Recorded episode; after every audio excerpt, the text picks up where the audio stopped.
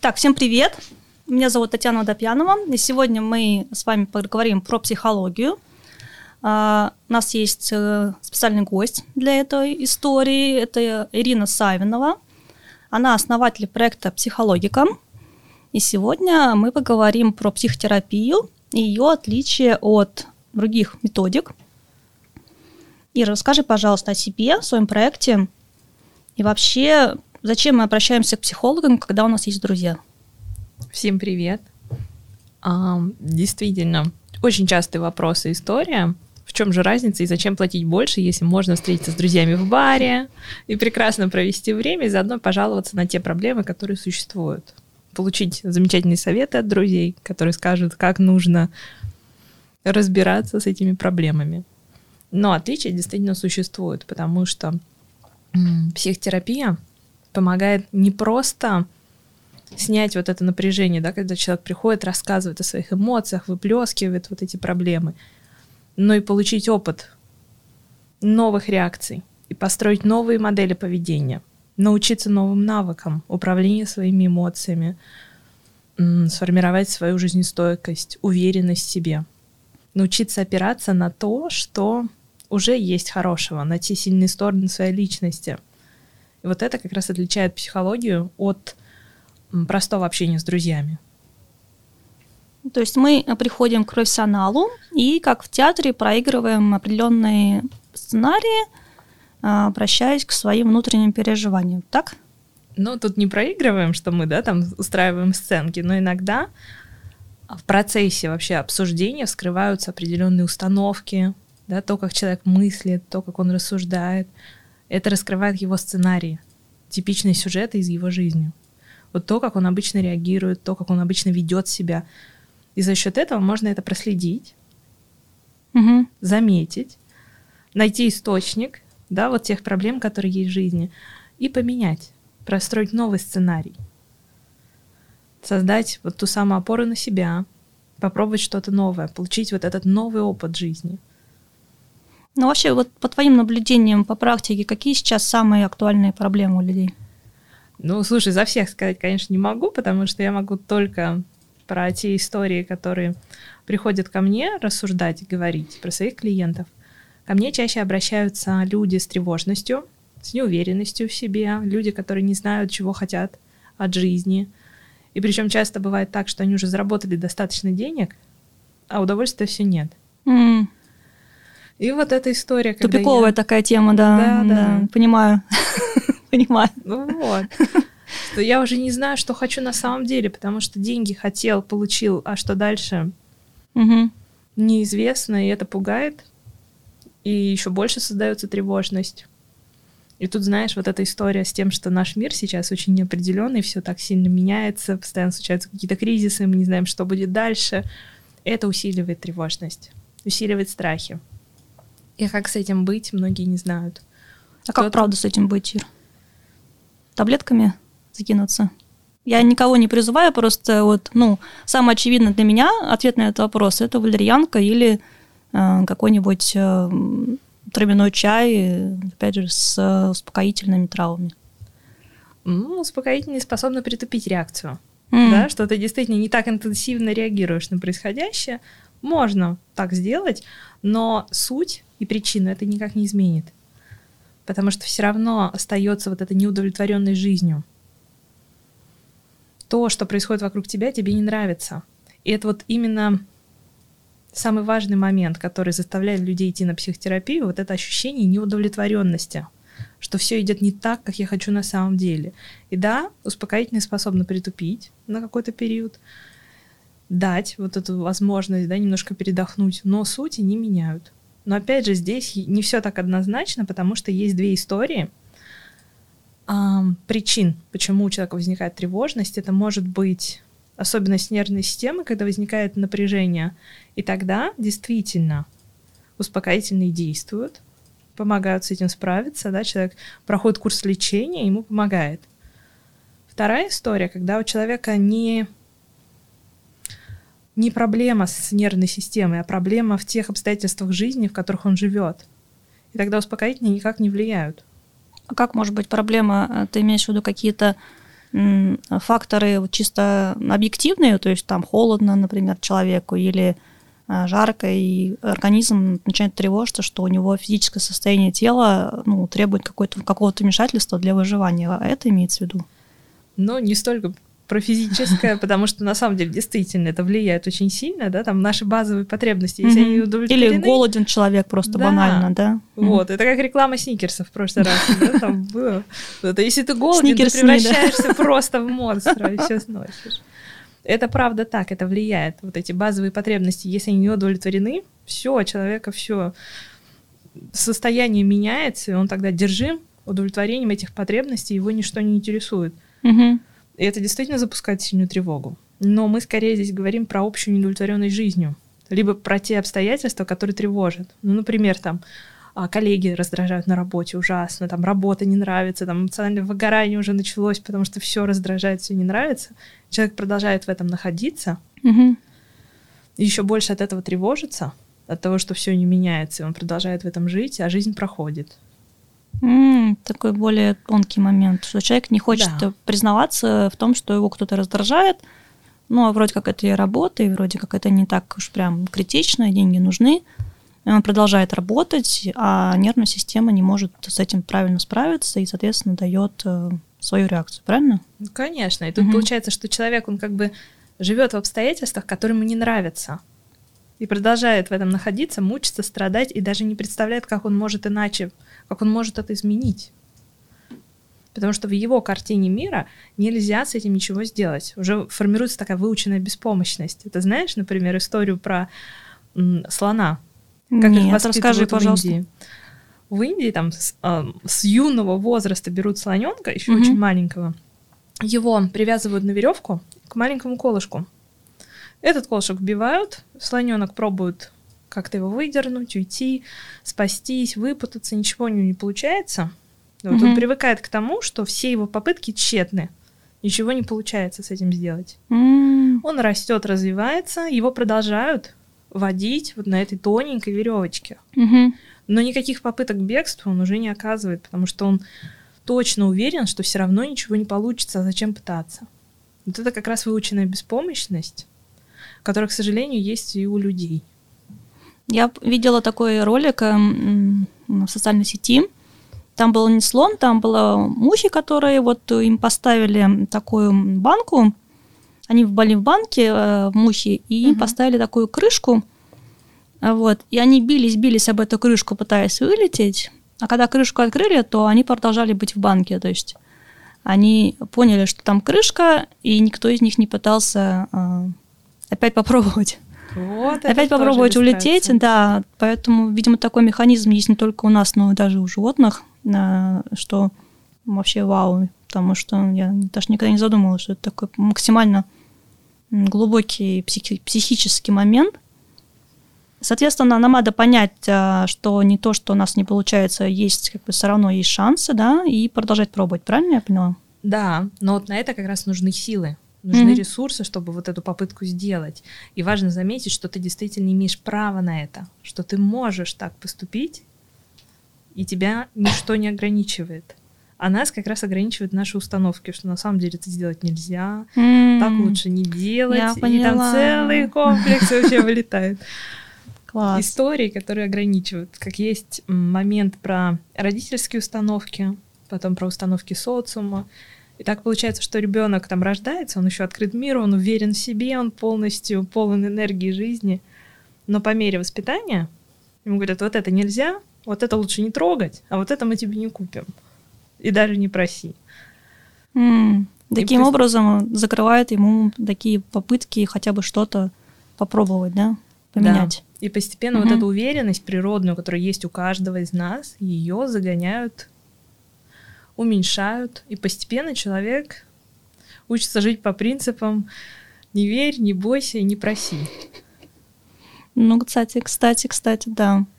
А твоя работа состоит в том, чтобы как раз объяснить клиенту, как это работает, да, и сделать сценарий вообще по-другому, да, сделать его а, более позитивным, более открытым, сказать, что попробуй, даже если не получилось, еще раз попробуй и еще раз попробуй, пока у человека не возникнет другой установки, правильно? Но тут не совсем просто сказать, да, что я могу сказать все, что угодно, но человек скажет, ну, спасибо за совет. Я, конечно, может быть, в следующей жизни и попробую. А как действительно вот э, поменять не на словах, а на деле? На деле поменять бывает довольно сложно, моментально, всю эту идею и систему установок, потому что быстрых результатов в психотерапии, к сожалению, не бывает.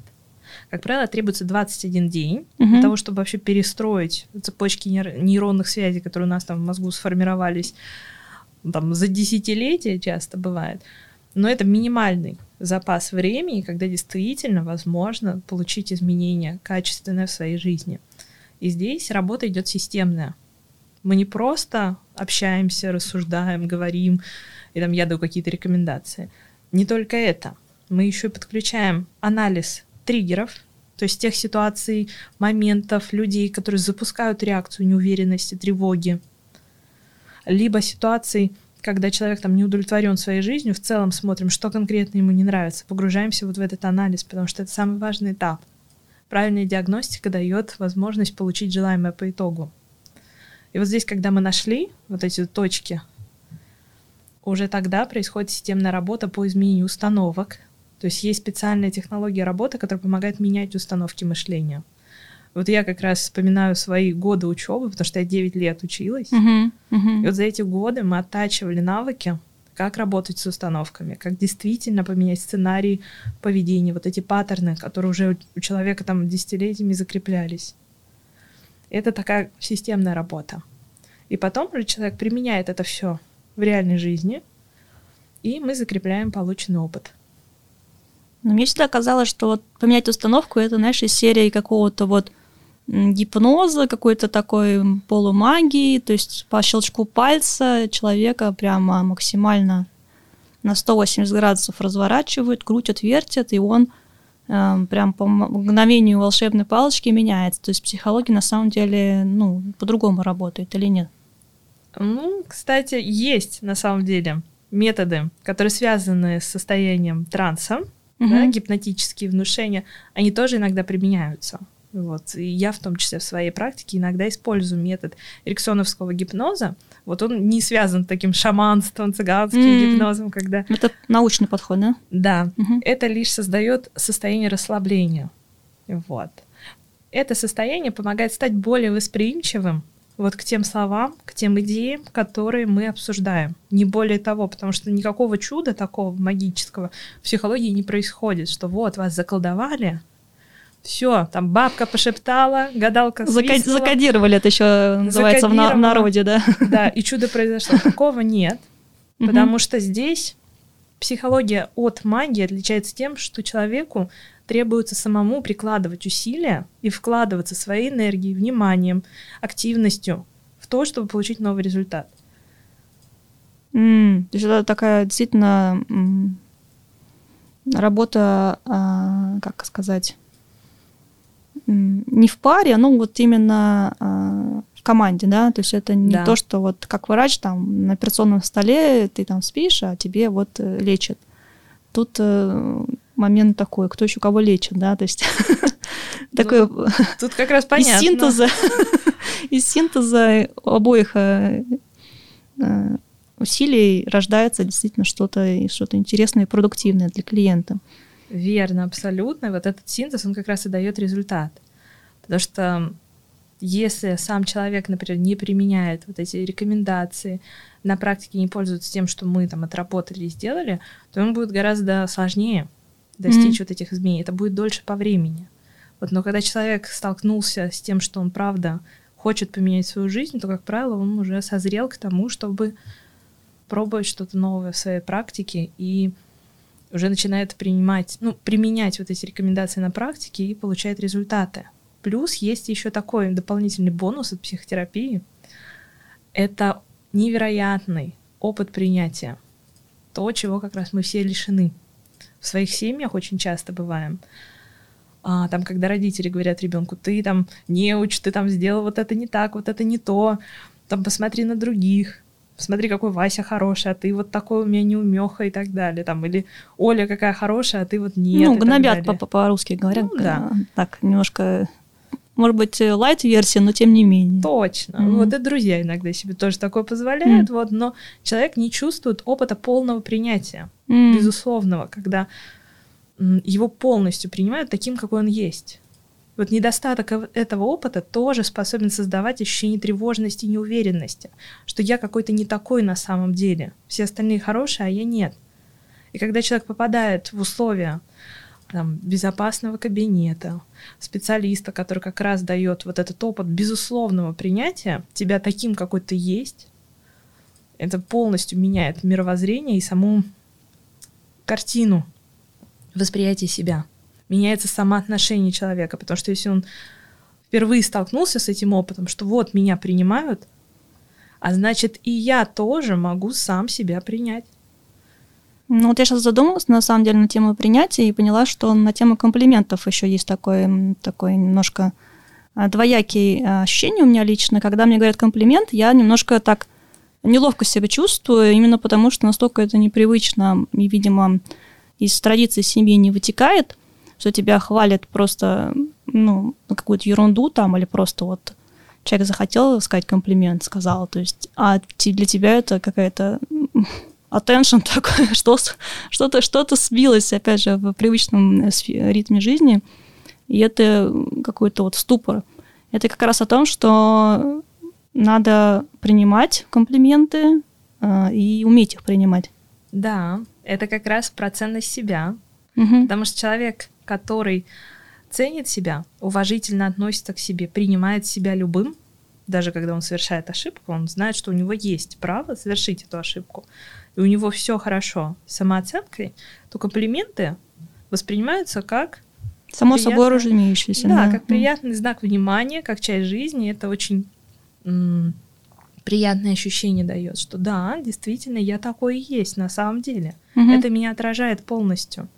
Но сейчас у нас есть еще такая черта в обществе, как стремление как-то через критику замотивировать других людей. Встречалась с такими людьми, которые любят волшебные пендели отвешивать другим? Ну вот да, да, есть такая какая-то мазохистская тема, когда вот человек ему кажется, что нужно преодолеть себя, там, несмотря ни на что, там, э, ну, это в спорте еще так характерно выглядит, когда тренер тебе говорит, нет, ты должна, там, давай еще 10 раз, а ты такой уже, нет, ну, тело тебе уже такое, нет, да, так и не будет пресса, нет, это не подействует.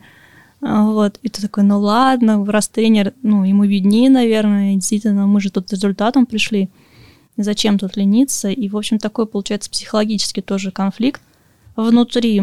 И то же самое и с, наверное, с личностным ростом, когда тебе говорят, нет, мы сейчас тебя тут это а, как ты сказала, раз это растормошим, да, все да, твои да, критические, да. все твои негативные слабости, там, стороны, а, раз это разложим, тебе покажем, да, и ты станешь лучше от этого, правильно я поняла? Да, вот, к сожалению, есть такой mm-hmm. момент, а, такой культуры насилия, да, что вот mm-hmm. мы на надрыве каком-то сделаем, давай, там, соберись, тряпка, и у тебя все получится. И вот через такую критику людей пытаются как-то замотивировать на то, чтобы они менялись к лучшему. Но такого не происходит, как правило.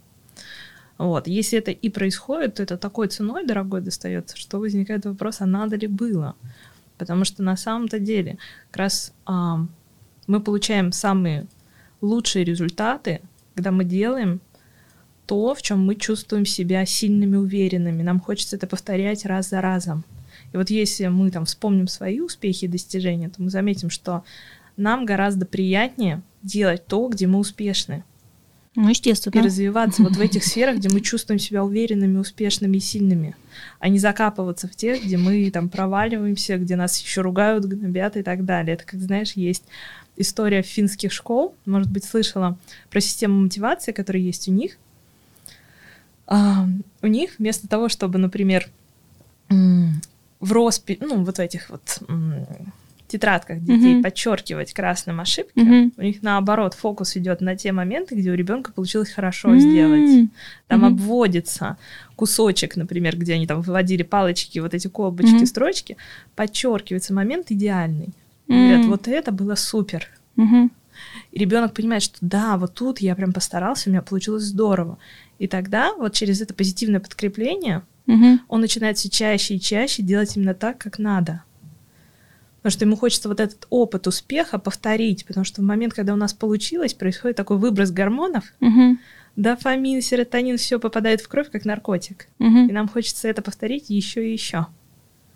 Ну, это такой еще эффект выигрыша, да, такой вот. Да. На этом выигрыше тоже построено, что человеку дают это вот ощущение всплеска эндорфинов э, резкое, и он такой, да, я победил, несмотря на то, что это какая-то просто игра там или какое-то минимальное действие, но оно подкрепленное, опять же, э, гормонами, дает, опять же, возврат к продукту или к услуге, и человек такой, да, действительно, так. оно мне и нужно. Хотя ему нужно просто такой позитивные эмоции и, опять же, успех, который он достиг в, в этом деле. Верно. Но Мгм. тут на самом деле, кстати, успехи очень важны. И важно их ценить. Потому что часто бывает, что люди обесценивают свои успехи. Да, вот, кстати, сейчас тоже история про эффект самозванца. Я слышал недавно ваших, э, твоих коллег, э, психологов. Они Мгм. тоже очень много и долго рассказывали, что такое эффект самозванца. И на текущий момент действительно настолько мы погружены в какой-то максимально успешный мир, где нужно то уметь, 50 дипломов, там 100 лет работы, опыта работы. И человек приходит на собеседование, и у него нет уверенности никакой, только потому, что он думает, что он недостаточно хорош там в какой-то области и так далее.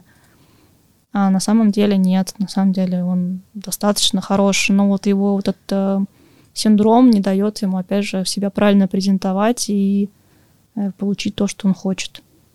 Это, правда, самая частая история сейчас в плане как раз профессионального развития. Многие люди сталкиваются с этим синдромом самозванца, и на консультациях как раз часто об этом говорят, что я чувствую, что я не подхожу, я как бы не соответствую, просто другие люди еще об этом не знают. Но на Ну, я-то знаю. Я знаю, что когда-нибудь они меня раскусят, что на самом деле я недостаточно хорош.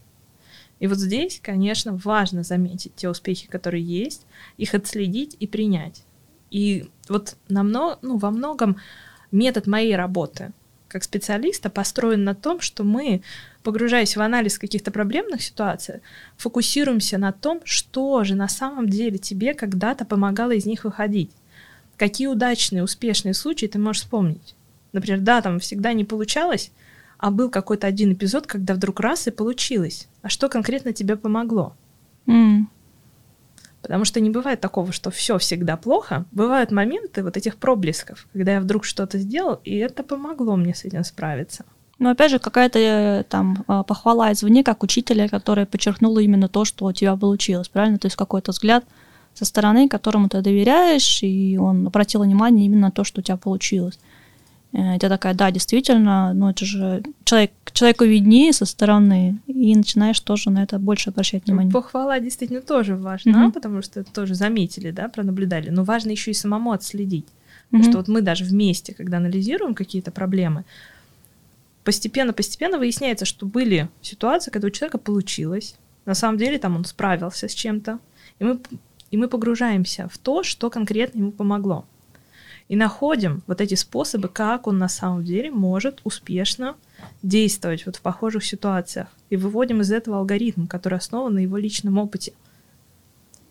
И это помогает справляться с похожими ситуациями в будущем тоже. И вот как раз дает фокус на тех успешных ситуациях, которые были. Потому что иногда есть большой соблазн сказать, у меня вообще все все плохо везде. А когда копнешь в реальность, убеждаешься, что на самом деле не так уж везде все и плохо, а оказывается, что вот плохо вот тут конкретно и вот тут чуть-чуть. И вот с этим уже как-то можно справиться, с этим уже можно действовать и жить. Вот и найти из этого выход. Ну, если ты можешь, ты можешь рассказать какие-то вот э, интересные, э, ну, может быть, немножко даже нестандартные какие-то такие консультации от клиентов, чтобы мы это так тоже э, более конкретно поняли, э, как, как, как ты работаешь, то есть, например. Был нестандартный случай, один из, связанный с психосоматикой. М, У человека было тревожное расстройство, и в момент, скажем, нарастания вот этой тревоги он вырывал из себя волосы. О, господи. Это была такая реакция на стресс, который происходил в его жизни. Вот он обращался к врачам, вот, к психиатру, соответственно. Там сказали, ну, в целом все окей, никаких проблем именно на физиологическом уровне нет. Это вот чистая психосоматика. Mm. И тут, конечно, имеет смысл именно поработать с психологом над изменением внутреннего состояния, поработать именно с эмоциональным фоном. Mm-hmm. И мы работали с этим.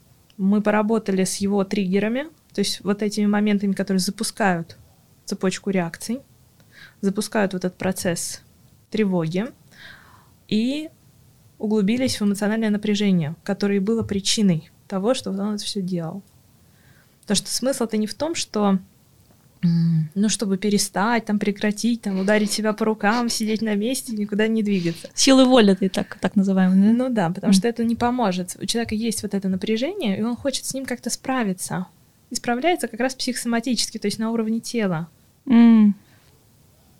И вот мы как раз вот этот паттерн разрушали, да, меняли его сценарий реакции, снимали, во-первых, напряжение внутреннее, а во-вторых, уже работали с тем, чтобы он научился управлять своими эмоциями альтернативными способами, то есть другими. Как еще можно себе помочь в момент, когда, например, нарастает, нарастает напряженность, тревожность, неуверенность. И это дало результат, эффект. И все, волосы вернулись, все стало роскошно. Класс, класс. Интересно. Ну вот это действительно требует такого ну, системного подхода, но какой бы случай ни был сложный, я заметила, что, как правило, эффект люди начинают замечать спустя 4 сессии. Угу. Потому что по мере там, моего профессионального развития, уже более 9 лет работаю таким практикующим психологом, я заметила, что есть а, упражнения и техники, которые дают вот этот стойкий терапевтический эффект. Угу. И постепенно моя копилка вот пополнилась этими методами, я решила их упаковать такой краткий курс психотерапии, посвященный именно теме тревожности и повышению уверенности в себе.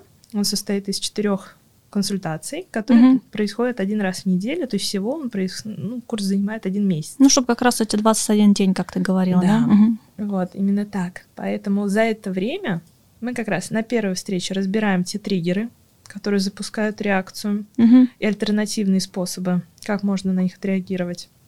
На следующей сессии простраиваем новые стратегии поведения, которые помогают уменьшать вот это напряжение, которое есть внутри, и действительно избавляться от причины тревожности, снимать вот эту неуверенность.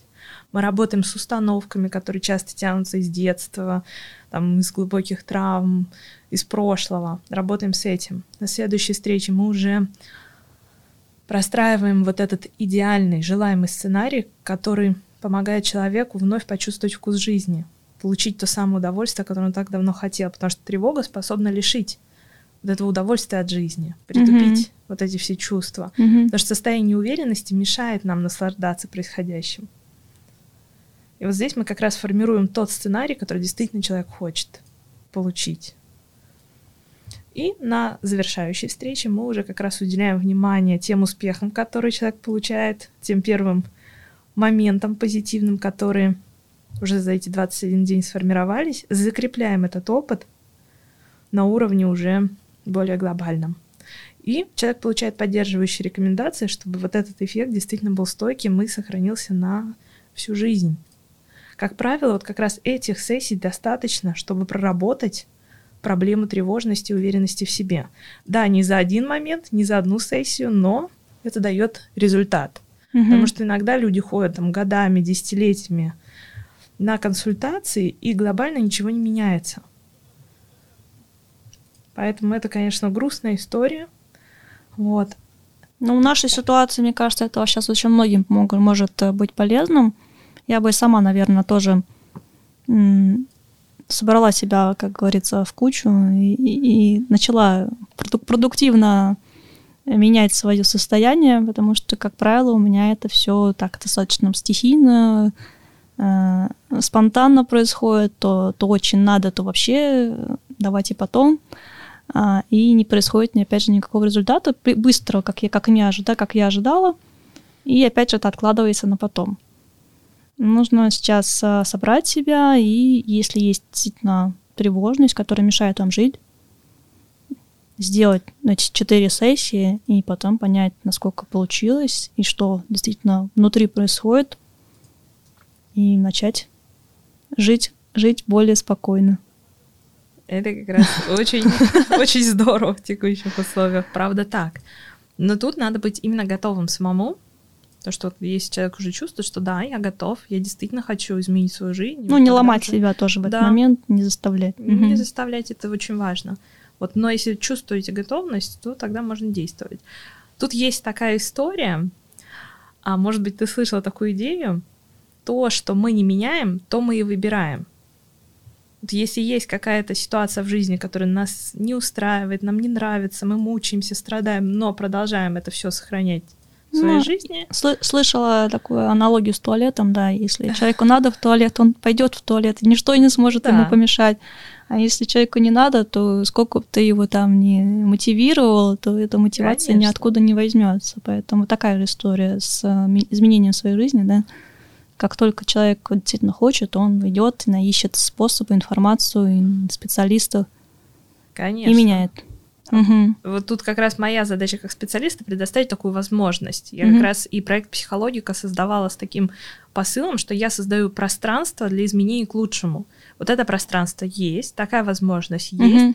Записаться на консультацию тоже такая возможность есть, и я о ней говорю, в том числе, например, там, через этот подкаст. Да, вот дру- я друзья, я но... в очереди, но за мной можно занимать, если вы хотите. А, у нас мы оставим контакты Ирина, и вы сможете проконсультироваться в любое удобное для вас время и а, записаться, если у Ирины будет эта запись а, вживую. А ты в Москве сейчас, да? Да, угу. вот я как раз консультирую очно и онлайн, угу. вот, потому что многим удобнее проводить сессию онлайн. Вот, и такой формат угу. очень популярен. Вот как раз. Да, сейчас многие уехали, клиентов... поэтому да. В Москве, может быть, не самое сейчас лучшее место для клиентов, но тем не менее Онлайн, ну, да. ты считаешь, достаточно можно пробовать и будет эффект? По продуктивности, да. Угу. Вот, он нисколько не хуже. В угу. смысле там очной психотерапии. Вот, но я лично люблю живые встречи, потому что здесь, конечно, гораздо больше да, информации. Ты я получаешь... вот тоже согласна. Все-таки не может цифровой мир у нас поменять э, так глобально, как, как живое общение. Это да, потому что тут как специалист ты видишь полностью мимику движения человека, mm-hmm. да, и это дает тебе информацию о его переживаниях. Ну вот, и такую обратную связь ее тоже важно получать, потому что в онлайне бывает так, что человек там половинка присутствует. А там у него одни шорты, да, или, или, или нижние Шорты, белье. ладно, вот, но там бывает, что нога стучит, там рука дергается, вот это важно тоже заметить на самом деле, а не всегда это возможно, но глобально на качество работы это не влияет. Mm-hmm. Вот, потому что психотерапия помогает м- не за счет да, там каких-то именно там тонких наблюдений, прям вот за досконального тела и так далее. Это все-таки работа внутри. Ну да, мы сказали, что это все-таки такая сотрудничество психолога и клиента и совместная работа. Только совместная работа даст результат. И работа с, mm. как раз не просто там совместно, а именно работа с психикой, с мышлением, mm-hmm. с установками. Mm-hmm. Вот их как раз можно проработать именно через онлайн, поэтому это очень популярный формат, мы этим пользуемся, и это дает эффекты, результаты. Поэтому это действительно выручает в текущих условиях особенно. Вот после пандемии все как раз распробовали mm-hmm. эту возможность, и это стало очень популярно. Mm-hmm. Хорошо. Ну, у нас время подходит к концу. А, спасибо тебе большое э, за время, за разговор. Я думаю, что он у нас еще будет продолжаться, потому что мы задумали серию таких а, разговоров о, наболевшем, как говорится. И мы сможем а, послушать еще наших слушателей, их вопросы и дать конкретные рекомендации. Хорошо? Супер. Я буду рада ответить на вопросы. Всё. Вот, угу. Так что задавайте в комментариях, пишите. Вот обязательно запишем ответы. Класс. Все, спасибо тебе еще раз большое. Все, пока-пока. Тебе спасибо. Всем пока.